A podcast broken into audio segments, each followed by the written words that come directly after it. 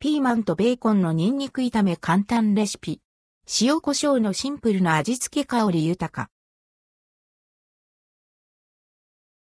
シンプルな味付けながらも癖になるピーマンとベーコンのニンニク炒めの簡単レシピをご紹介します。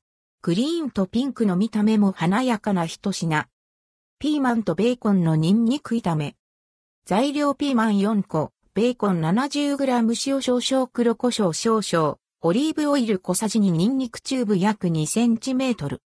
作り方1、ピーマンを洗って、ヘタと中の種を取り除き、一口サイズに切る。ベーコンは 1cm ほどの幅に切る。2、フライパンにオリーブオイルとニンニクを入れて、弱火にかける。ニンニクの香りが出てきたら、ピーマンを入れて、中火で炒める。3、ピーマンがしんなりしてきたら、ベーコン、塩、黒胡椒を加えて2分ほど炒めたら完成。ピーマンとベーコンのニンニク炒めの味は、旨味のあるベーコンの塩気とピーマンの爽やかな風味が相性抜群。塩胡椒のシンプルな味付けながらも、ニンニクがしっかり効いたパンチのある味わい。オリーブオイルのコクをまとっており、満足感があります。香り豊かで箸が進む一品。